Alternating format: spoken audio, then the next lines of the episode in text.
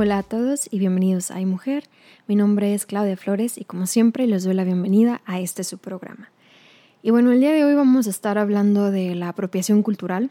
Creo que es un tema que vemos bastante seguido en redes sociales, sobre todo cuando se trata de celebridades.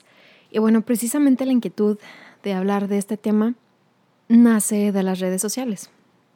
Y es que el otro día estaba en el perfil de la actriz ah, Carla Díaz, y por si no saben quién es, es esta chica que hace el papel de Ari en la nueva temporada de Élite. Y bueno, en la foto básicamente ella sale en un bikini, sale con trenzas estilo crochet braids, que son las trenzas que usualmente vemos que usan las, las chicas afroamericanas, que son así las trenzas así largotas que traen las extensiones, que se ven muy padres.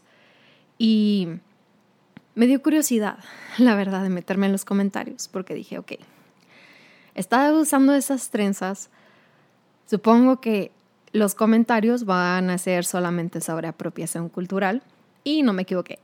y de hecho, todo o sea, yo creo que todas las fotos, pero al menos en esta en la que yo me metí, así ah, todo decía que cultural appropriation, one, two, three, uh, cómo es que no haces nada, o sea, y bueno, creo que mucha gente le empezó a decir, ¿no? De que o sea, son como 10.000 comentarios de apropiación cultural, o sea, y no haces nada, ¿no?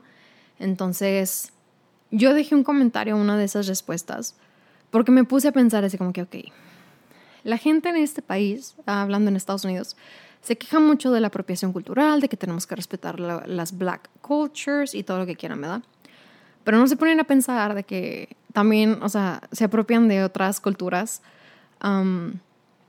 Y también creo que como otros países, así como por ejemplo, no sé, nosotros que como mexicanos adoptamos mucho ciertas eh, celebraciones americanas como el Halloween, que te quedas como que nada tiene que ver con las tradiciones mexicanas, ah, creo que siempre y cuando seas respetuoso hacia la cultura, sepas el significado, la raíz, y no lo uses para burlarte, creo que no hay nada de malo en hacerte trenzas. Yo cuando voy a la playa me pongo trenzas y nunca pienso, ah, es cultural appropriation. No, es como que, ah, quiero trencitas.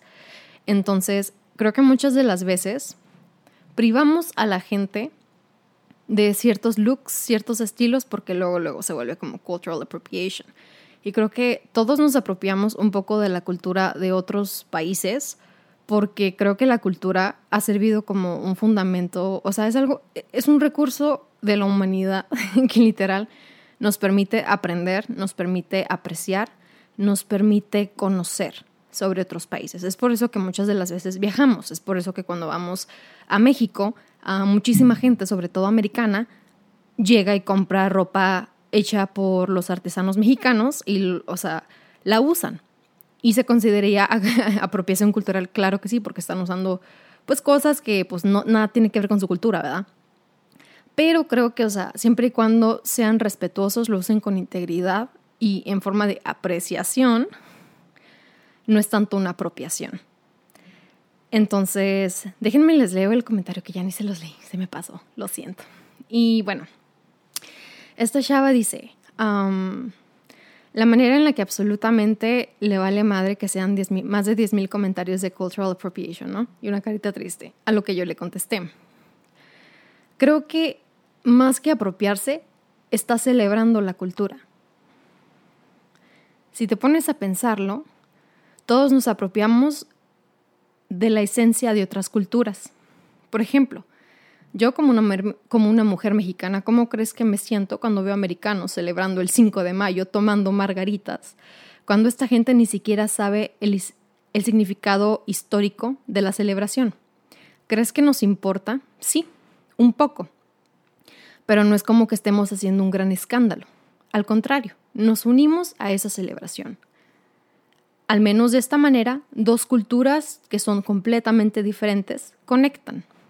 Lo mismo con el cabello.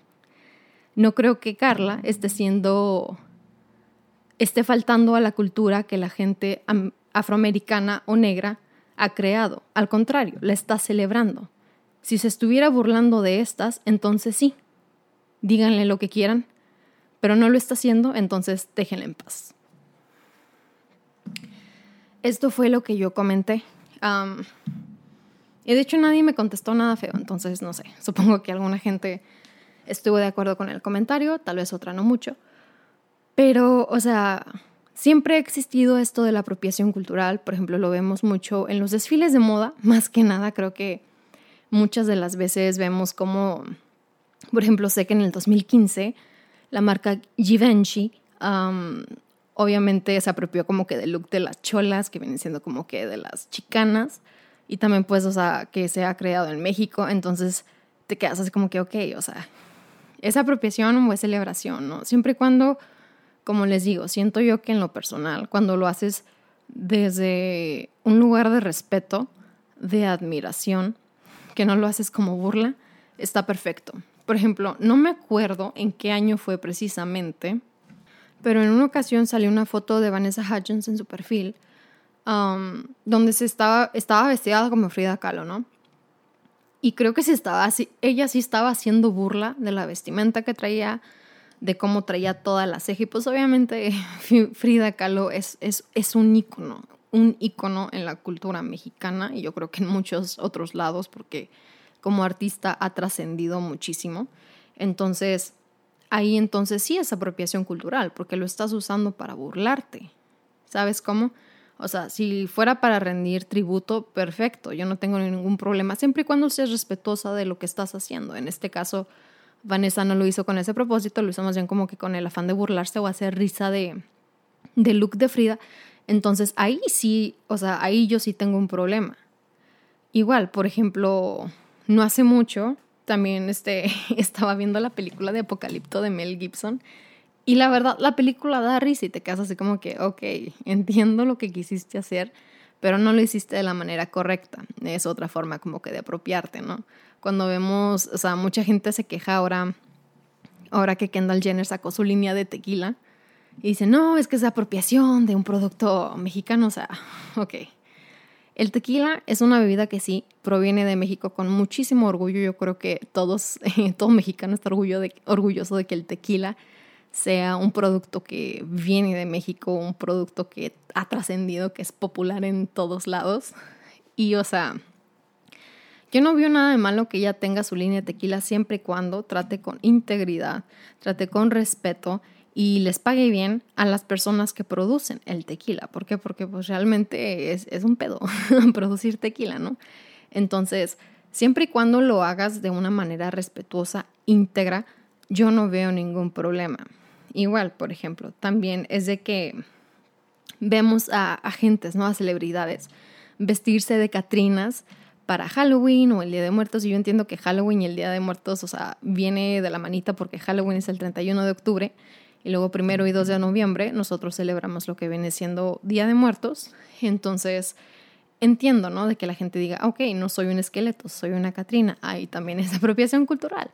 Sería, ¿no? Porque te estás vistiendo de algo que no tiene nada que ver con tu cultura. Sin embargo, yo en mi pensar, yo en mi sentir, siempre y cuando, como les digo, lo hagan desde un lugar que realmente aprecien, ¿no? Y yo creo que muchas de las veces también es cuestión de que nosotros nos informemos, ok, quiero vestirme de Catrina, pero ¿qué significan las Catrinas, no? O sea, y hacerlo con, con el debido respeto que se merece, porque también otra cosa, el Día de Muertos sí es una celebración mexicana, sin embargo, de acuerdo con, con la CDNH, es, es patrimonio oral cultural de la humanidad. Entonces, son, son nuestras raíces, sí, perfecto, pero creo que también están para compartirse. Igual, o sea, ah, recientemente estaba viendo un artículo sobre una, sobre una chica que tiene descendencia alemania, alemana y suiza, y ella estaba diciendo, ¿no? O sea, cómo es que la gente utiliza el Oktoberfest como para ponerse hasta la madre y luego usar trajecitos que supuestamente hacen que tus boobies se vean bien o sea, y andan haciendo yodel, ¿saben cómo? Entonces, ella dice, o sea, respeto el hecho de que quieran celebrar siempre y cuando no sea método de burla, pero muchas de las veces o en las películas lo vemos que lo utilizan como método de burla. Por ejemplo, en la película de Busa Caperuza, no sé si la hayan visto, hay una escena en donde hay un personaje precisamente que se supone que el, muchacho vende schnitzels y luego pues lo ponen como un, un güero bobo, ¿no? Que anda en los Alpes haciendo yoru y cortando árboles. Es todo lo que hace el güey en, en la película. Entonces, eso sí es una falta de respeto. ¿Por qué? Porque la gente, o sea, nos vamos por el estereotipo, por lo que creemos que es. Sin embargo, los creadores de la película no se dieron el tiempo de realmente buscar el significado de probablemente el traje, del por qué se hace eso o cuál es el significado de la celebración, que es muy distinto a lo que vemos, por ejemplo, en la película de Coco. Yo entiendo que a mucha gente tal vez no le gustó Coco. Bueno, a mí, a mí me fascinó, la verdad creo que captura mucho la esencia de lo que viene siendo la tradición mexicana y creo que es una bonita manera de compartirla con el mundo, ¿no? De que la gente se entere qué es lo que significa el Día de Muertos para nosotros. Les digo, o sea, yo creo que ya el pedo de Ernesto de la Cruz y todo eso ya, eso queda fuera ya como que del lugar como para crear la trama de la historia. Pero en sí, el que compartan cómo vemos nosotros nuestras raíces y nuestras tradiciones y celebraciones, creo que fue una manera bastante acertada de educar a la gente, a la gente que probablemente jamás ha visitado México, a la gente que probablemente ni tenía idea que existía el Día de los Muertos. por ejemplo, o gente que creía que tal vez era del Demonio. No tengo idea. Eh, de artículos de Sara, de la marca Anthropology, de marcas como Dior, de marcas como Carolina Herrera, ya mencioné eh, con anterioridad a Givenchy, que toman inspiración de básicamente como guayaberas o hipiles o estos bordados florales que, que usamos mucho en México. Y obviamente, pues replican el producto y lo venden a un, precio pues súper caro. En Sara me ha tocado ver camisas bordadas así con este tipo de de bordado en más de 150 dólares.